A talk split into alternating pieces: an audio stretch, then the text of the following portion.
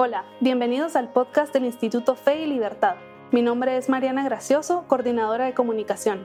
En este espacio conversamos con expertos, analizamos posturas sobre economía, religión, libertad y más.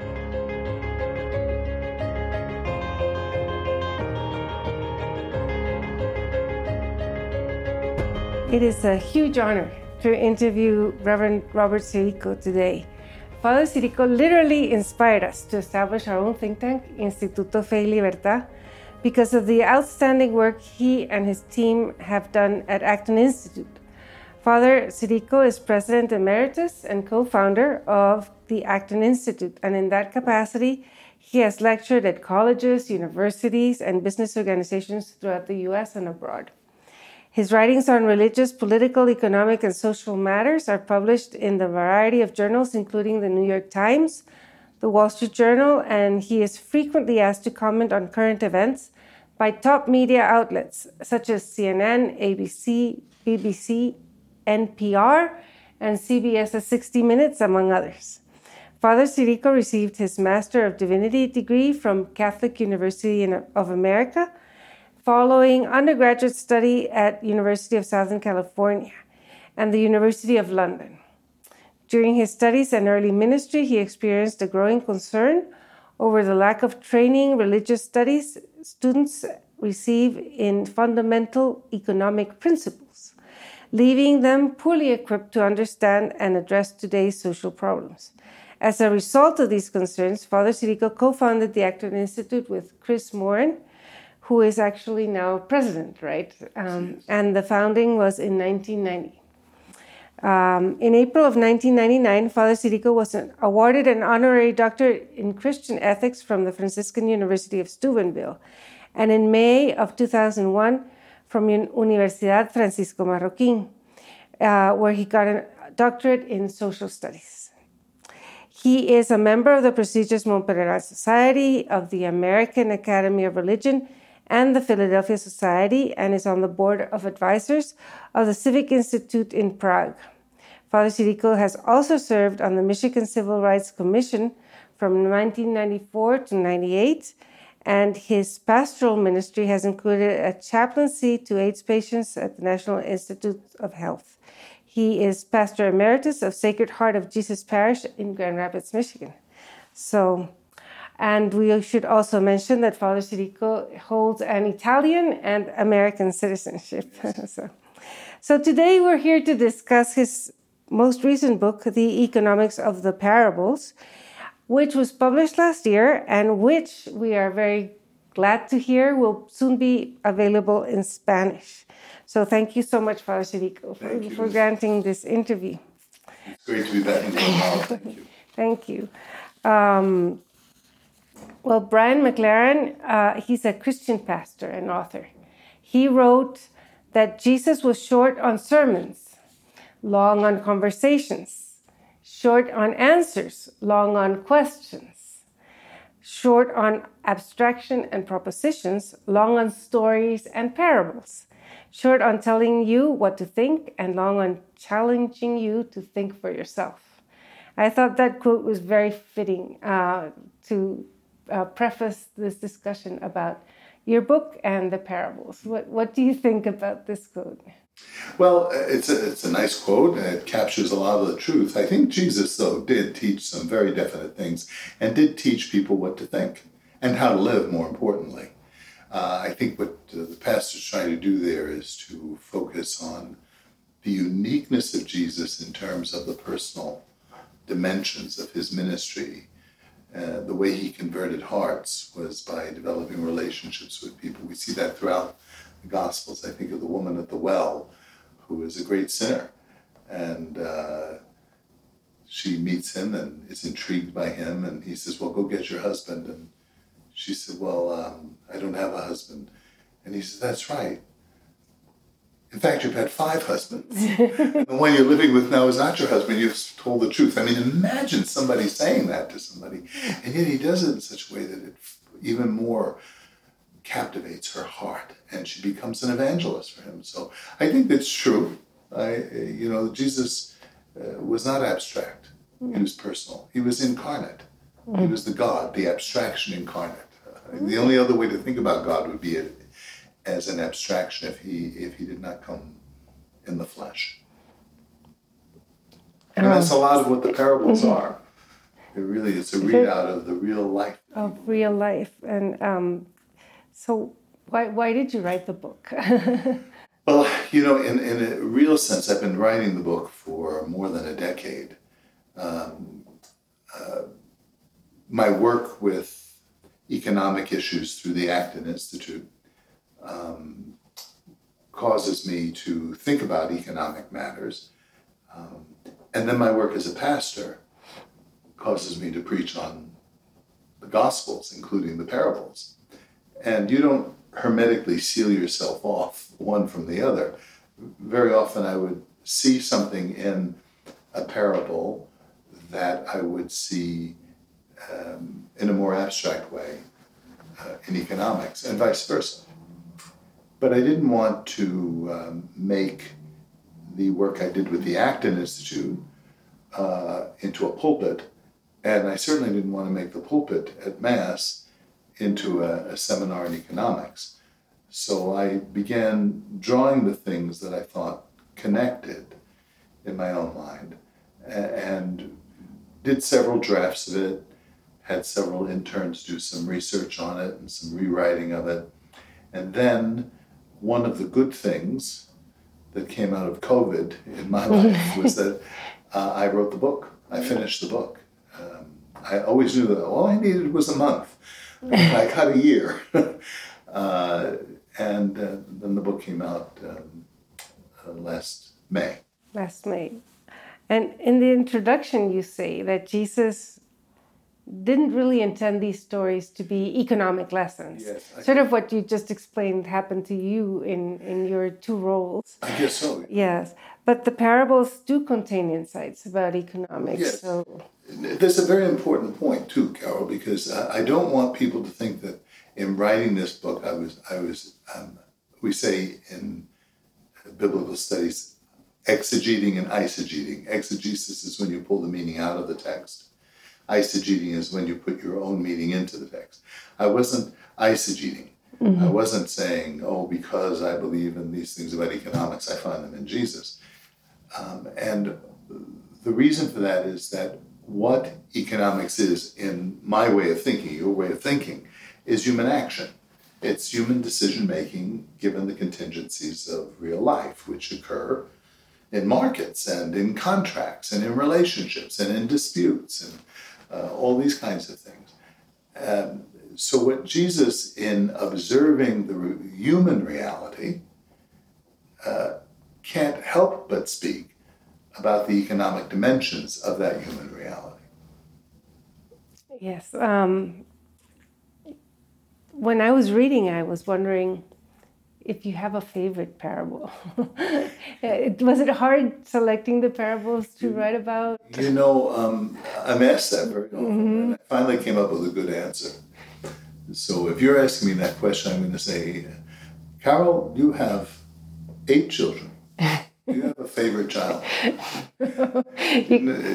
certain children have certain features to you that are, you know, really mm-hmm. uh, unique. Um, and I have to say that's with the parables. There are there is a parable. There are two parables. They're very similar. In fact, people very often confuse them. Uh, that moves my heart very deeply, and it's the shortest parable. Mm. It's the parable of the pearl of great price. Mm-hmm. And the, the other parable that goes along with it is the man who finds the treasure the in the treasure. field.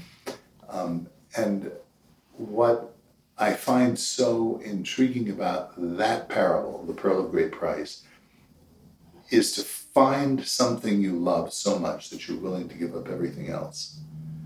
Um, is the very reason of human life. Uh, you know, if you you go through life and you don't have anything you're worth dying for, then you haven't had anything you're worth living for. And um, in that short little parable, uh, was it a sentence, two sentences? Um, the man finds something that's worth more than everything else he had, and he surrenders everything else. But there's an economic dimension to that too, uh, which isn't the whole purpose of the parable, but mm-hmm. it gives substance to the, the story. So I would have to say that because I found something at a point in my life, and that's my my vocation, mm-hmm. that meant more to me than everything else I had accumulated. That's nice. yes, um, the the rich fool, the talents, mm-hmm. and the rich man and Lazarus are, are three chapters where you analyze parables about people who are very wealthy and people who are very poor. And um, it, I think they're very useful to reflect on wealth and poverty. Yes. And if it's bad for a Christian to be rich, mm-hmm. or is wealth or money inherently bad? Mm-hmm. Uh, that's you hear that very often, especially in religious circles, but mm-hmm. also uh, in secular political circles, that somehow uh, the the wealthy are decried for their wealth, mm-hmm. um, and it comes as a shock to people that a Catholic priest would be speaking about economics to say that that is not what Jesus is saying. Um, on the other hand, and, and this is what I think is very important to keep in mind, uh, the stereotype of people who defend the free market and the prosperity that the free market gives, the stereotype of that uh, that is so mistaken is to say that if you have wealth, it's proof that you have God's blessing. And that's not what we're saying at all. Mm-hmm. Wealth is not an indicator of God's blessing, it is an indicator that you know how to utilize the law of supply and demand, uh, what people need and the production. That can be good or bad. You know the you, you know the seven deadly sins. Yes. You know what's interesting as I was writing the book, I was thinking about this repeatedly thinking about mm-hmm. the seven deadly mm-hmm. sins. Like the, the, rich fool is mm-hmm. a, good example of this. In in the seven deadly sins, it's not sex that's sinful that's the deadly sin. It's lust. Mm-hmm. It's not um, wealth, it's greed. Mm-hmm. And you go through all of the seven deadly sins. It's not even uh, anger, it's wrath. Uh, when you go through the seven deadly sins, uh, the, the real sin takes place in the heart, not externally. And that's the thing. You look at, at a wealthy person, and their bank account can't tell you the level of their sanctity. Or the other way, the fact that a person is poor doesn't mean that they're necessarily virtuous. We may have great compassion for a poor person, we should. We're mandated by the Gospels to do that. But just because a person's poor uh, uh, doesn't mean that they're a saint. Uh, you know, you have to look at the person. That's what Jesus does, and he does it in contrasting ways in these these parables. In these you, parables, you mm-hmm. I, I really like the fact that you draw out the vices and that you, you mention, you know, what, what's in people's hearts and yes.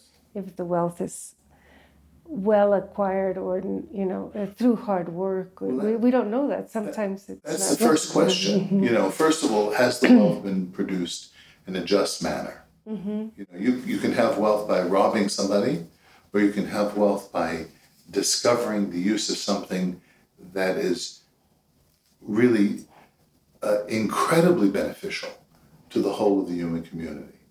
Um, maybe it's a medicine that you've discovered. You kind of came upon it uh, inadvertently. Many, many uh, entrepreneurial discoveries were not intended to be discovered. You know, I think of the post-it mm-hmm. notes. Right. Nobody said, "Oh, well, we need our notes to be able to post and take off." it was a mistake. It was a mistake in making glue and then they found, oh, we have this glue that you can take and put on, and it's not, it doesn't leave anything there. And I think that's the way we have to analyze um, the moral life of, of a business person. Uh, so the first question is, is it produced justly? Mm-hmm. The second question is, what does the person who has the wealth think of their wealth?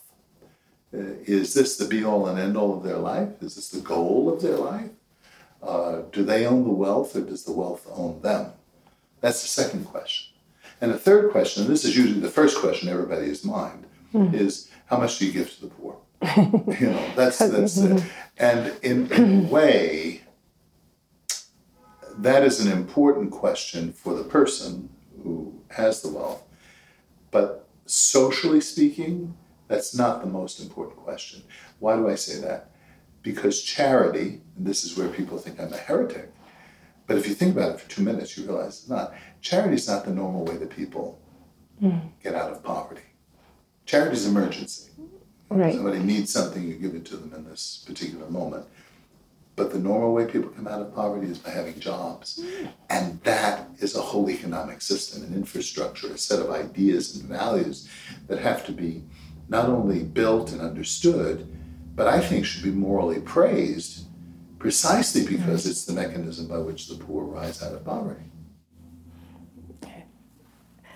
Um, the other thing I found really interesting while reading your book is that you draw out how many families are torn apart um, in in Jesus's time and now by by wealth, um, by inheritance issue disputes, yes. and by by all of these resentments or jealousies that emerge. It doesn't, even, um, need to be a amongst, it doesn't even need to be a big estate. Right. It can be over a lamp or a brooch. You know? um, so um, it's really tempting to argue that these struggles would not ensue if these possessions were not available to the people.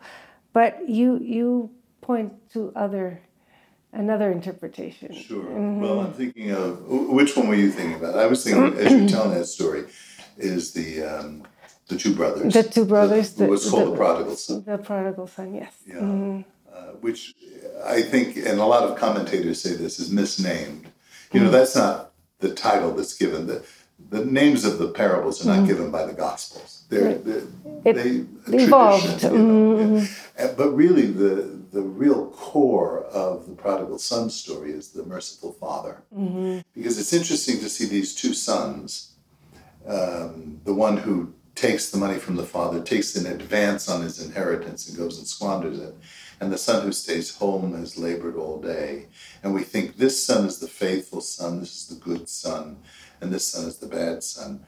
But really, both of these sons have a very similar uh, view of the father and their inheritance, mm-hmm. mm-hmm. uh, their rights mm-hmm. to their inheritance. We don't see that at the beginning of the gospel with regard to the second son. We see that at the end. At the, the end, when he, yeah. But the father welcomes back the prodigal and then has a big celebration. Yeah. And that's when we see the other son.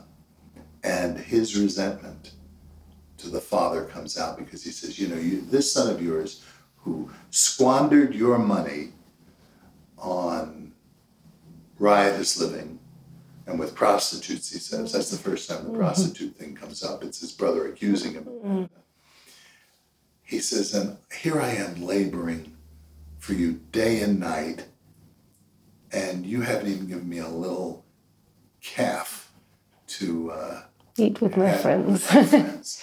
so his mind was always in this kind of resent, resentful posture. And the father corrects him. And he says, But you were with me always. Everything I have is yours. Mm. And the son never appreciated that. Mm-hmm. Um, and the, the other son, the prodigal son, of course, spends the money as though it's not his money either, you know. And and all the father's interested in doing is reconciling them. Mm-hmm. And now he invites this son. This is very dramatic, very intriguing, and I think it's not thought about enough. That son who was there is invited to come in just the way the other son was invited to come right. in. And we're left hanging. Yes, we don't know we don't if know. he came in. no, no, we, would like to think that he did, mm-hmm. like the other one did. Uh, but I think that's another part of the genius of these stories is Jesus very often leaves them ambiguous. We get frustrated with them. Sometimes people Sometimes. after mass, people yes. say, well, what about this or that in the gospel. And I said, no. That's that's why we're talking about them two thousand years later. And they're timeless because yeah. these these uh, same disputes continue and in, in other families sure. and, and there's, in our time. Funny, the funny story I heard about the prodigal son. The Sunday school teacher was teaching in class about the prodigal son, and uh, after the taught the whole story, she said, "Boys and girls, now." Who can tell me at the end of the story who was the one figure who was unhappy at the end of this story? And the little girl stood up and she said, The fatted calf. I, I, always thought that was a cute thing. I use that in my homilies. That's, that's cute. well, what, what can we learn about property rights uh, from the parables? Well, in any number of the parables, I mean, uh, I, I, uh, probably the clearest statement, if I'm thinking about it.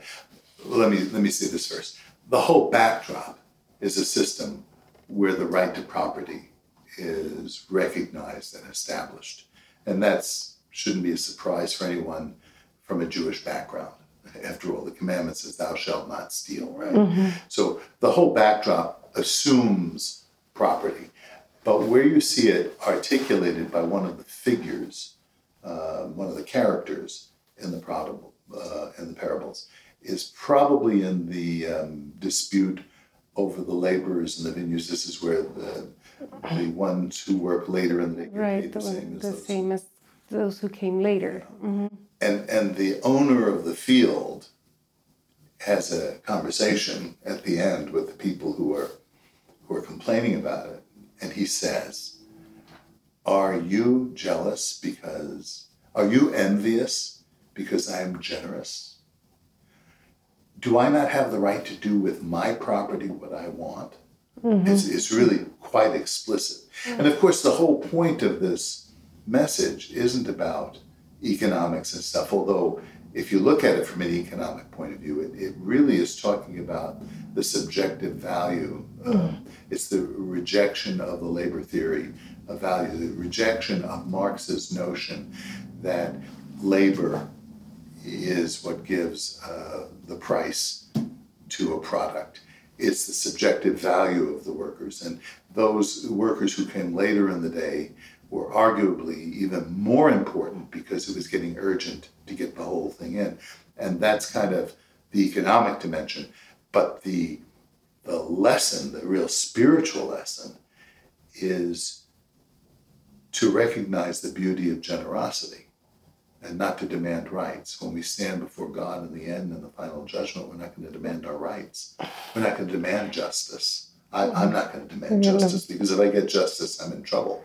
Uh, beg mercy. Beg mercy.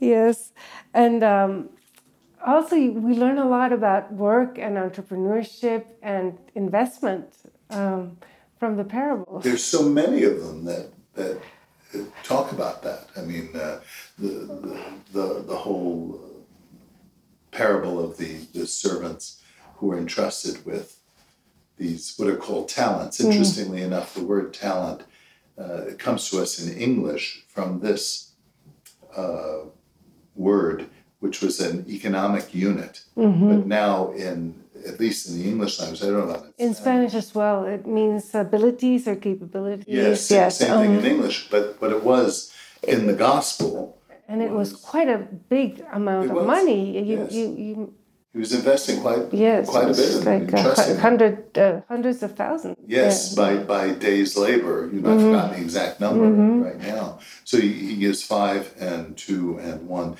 There are actually two versions of this gospel, so it's easy to become confused with what. And I chose the one that I thought was clearer and made some of the economic points that I was wanting to make. But I, I quote both of them, cite both of them in here.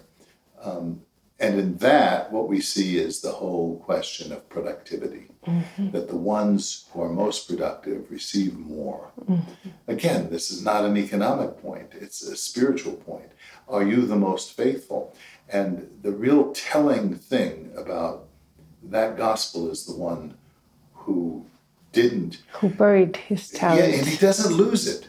He gives back mm-hmm. what was there. You know, that, that's mm-hmm. another interesting little mm-hmm. nuance to that mm-hmm. gospel. It's not like he says, "Oh, I lost it." I, you know, it would have been interesting again to speculate. What if the man had invested it and the investment went bad? I did my best. Mm-hmm. What would Jesus added? He might have rewarded him more than he rewarded the uh, the one who made the ten, but instead he is quite harshly condemned. And why? What prompts that?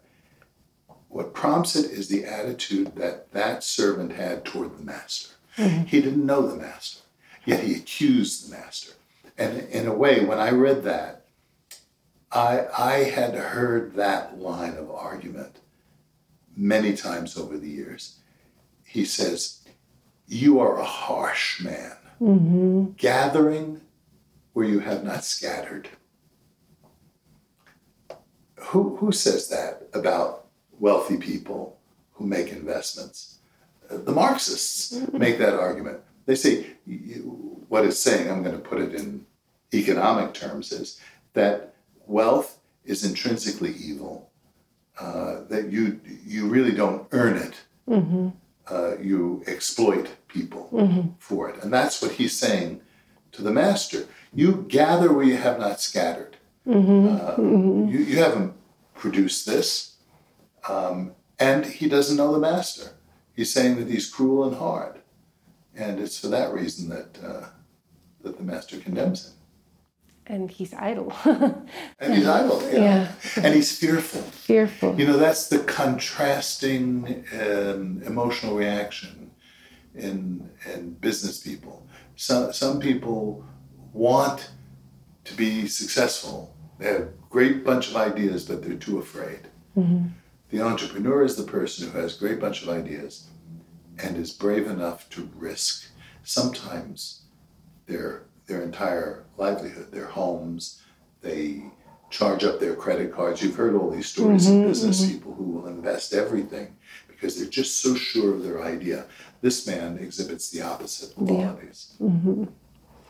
Um, in, in, in the parable of the rich man and, the, and Lazarus, which we didn't discuss, there's sort of an implication that that Lazarus is lying there because of something yes. the rich man did to him, yes. and that yeah, there's a, some resentment there also, and some some yeah. I don't, I don't know, uh, demand demanding rights. Yes, uh, and of course for the, the, beggar. It's mm-hmm. not there at all. There's nothing that says that the man um, did anything to Lazarus.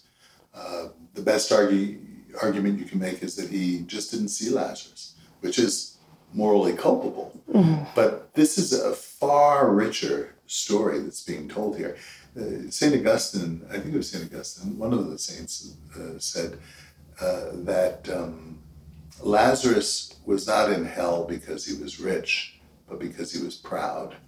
And the poor man was not in heaven because he was poor, but because he was humble. Mm. And I think when you read it through that lens, you see a lot of different things happening. It's it's really the story of, of a reversal of fortunes. Mm-hmm. Uh, a number of the parables do that. They mm-hmm. reverse the fortunes of of the person, and in this one, it's it's quite telling uh, because um, everybody knows the name of wealthy people. Their names are on buildings. They're honored with awards and accolades and everything. The rich man is never named in this gospel. Mm-hmm. Uh, some of the commentators historically have given him a name, but that's not in the Epulon. Mm-hmm. Uh, in Spanish, they call him Epulon, but that Epulon. means sort of means the glutton. The the uh, yeah. it's it's not really a name. It's just yeah. Uh, an adjective to yeah. describe his behavior. He's called dives mm-hmm. in, in English. Mm-hmm. Um, but Lazarus is named, which is, by the way, rare in parables mm-hmm. that you have the name of the person. Mm-hmm. And even when they're in eternity, when they're at their final judgment, the rich man is still giving orders to Lazarus. Well, send him uh, to put a drop of water on my mouth, or send him to my brothers and tell them mm-hmm. what uh, what they need to do to avoid this. He's giving orders, mm-hmm. you know, still ordering Lazarus around, and uh, so you, you have this whole kind of reversal uh, in, in life. And, and it's not, it's too simplistic to just say this is a story about the evil, the evils of wealth.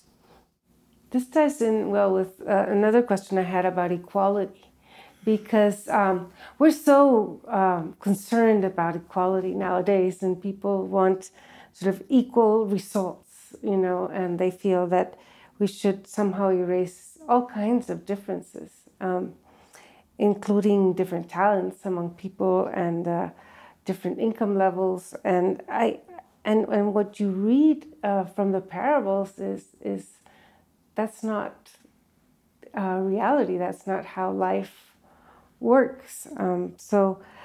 And that the dignity of the person and, is not contingent it, upon their material um, but, success. Okay. And that's the thing that's equal. Mm-hmm. It's the dignity of the person mm-hmm. and the talents that they're given, the responsibilities with which they are entrusted, uh, are all diverse. You know, and, and the call for equity now has not been generally a moral call, it's been an, a political call. And of course, the minute that happens, uh, then you have injustices being committed on the other side no, no two people can really be equal in a serious way simply because we're all unique, we're all unrepeatable. The concern of Jesus throughout the Gospels, certainly in the parables, but throughout the Gospels, is not the, um, the gap between the rich and the poor, but the floor. Mm-hmm. How, how are the poor being treated? That's the concern of our Lord, not the gap, not even the ceiling. Uh, in a sense, you know, the end of this book, I have a, a an afterword, which is uh, probably a fourth of the book, mm-hmm. and I, I go through a lot of the other economic situations in the New Testament, and there you see these kinds of things being played out with um, the call of the rich man, uh, you know, the rich young ruler, he's called. And I think it's Luke's gospel. Um, and everybody always points to that as see, Jesus tells him to get rid of his money. That's just kind of the way in which it's dismissed, but it's far more intriguing mm-hmm. than, than just that. Jesus looks at him and loves him. And the first thing he says to him is not, get rid of your money. He says, go and sell mm-hmm what you have. He commands him to engage in trade and commerce. it's interesting. Sell what you have and give to the poor. It doesn't even say give everything to the poor. Maybe meant everything, maybe didn't. But the point is that there's some connection between what he gives to the poor and the money he gets from the sale. So he's going to be intent on making sure that he makes some money on that sale in order to get in to order to be able to give. So that's the first thing there.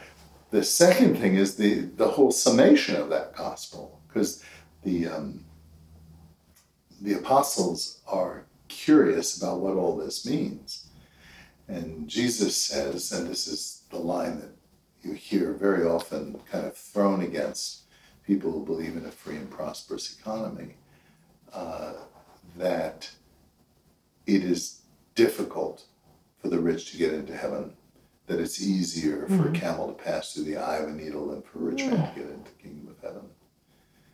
And the apostles are dumbstruck by this. They say, well, then who, who can be saved? And I always ask people who ask me that question, it's easier for a camel to get through the eye of a needle than a rich person to get in the kingdom of heaven. And I said, what did Jesus, what, what's the answer that Jesus gave to the disciples who can be saved? 99% of the time they don't know the next mm-hmm. line, which tells you the whole thing. He says, with man it is impossible, but with God all things are possible. Mm-hmm. Now this poor, this poor rich man who Jesus invited to follow him, it's interesting when he says, he looks upon him and loves him and says, follow me. Mm-hmm that's the same thing that he says to the other apostles. We could have had a 13th apostle, mm-hmm. in effect. Mm-hmm. Uh, the sad thing about this man is that that he he really reversed the pearl of great price. Right. he gave up something of much greater value for for little baubles. Um, how has your book been received? I have to say, now of course I'm going to say this and I'll have to correct it, but I haven't seen a negative review of it. I think there have been some critiques of it. Some people, one person said that, you know, well, this is great, but, you know, it's not deep enough. He needs to be more technical. Of course, the, the, the thing I was not trying to do was be technical. I was trying to present basically a series of homilies uh, and meditations on this. I think it's it's a basic connection. There, there are very few books that have made these connections, and only a few articles uh, in the you know commentary world that make the connections between the economic dimensions of the Gospels mm-hmm. and, uh, and the parables themselves. Mm-hmm. Mm-hmm. So I, I have to say, it, it seems like it's been received well. And the people I've talked to have been nice, but they always say bad things behind your back. I'm sure that's not the case. Well, My main concern in writing the book was that, and I think I, I've succeeded because it's said several times throughout the book, I didn't want anybody to pick up the book and think that this was uh, an argument for Jesus being um, an Austrian economist. you know, that's not what the thesis of this book is. right. I think I think it's very it's a it's a very interesting read, and I'm very happy it's going to be in Spanish. Yes, yes. So it'll reach an even even larger audience. And so, uh, is there anything you would like to add before we end the conversation? Well, uh, what I'd like to, to say is that um, Christ places before us a great challenge. And we have to recognize the value of that challenge, or we won't be able to discern to discern its real worth. I think that rich man who was being a young man who was being called by Jesus didn't discern the real value of that. The the merchant who buys the pearl of great price had to understand pearls. Right. he had to know something about the value of a pearl in order to, first of all, identify it and then to surrender everything he has. And if there's any one message that I would leave people is uh, find that pearl in your life. Thank you, Father Guru. Thank you for granting us this interview. Thank you.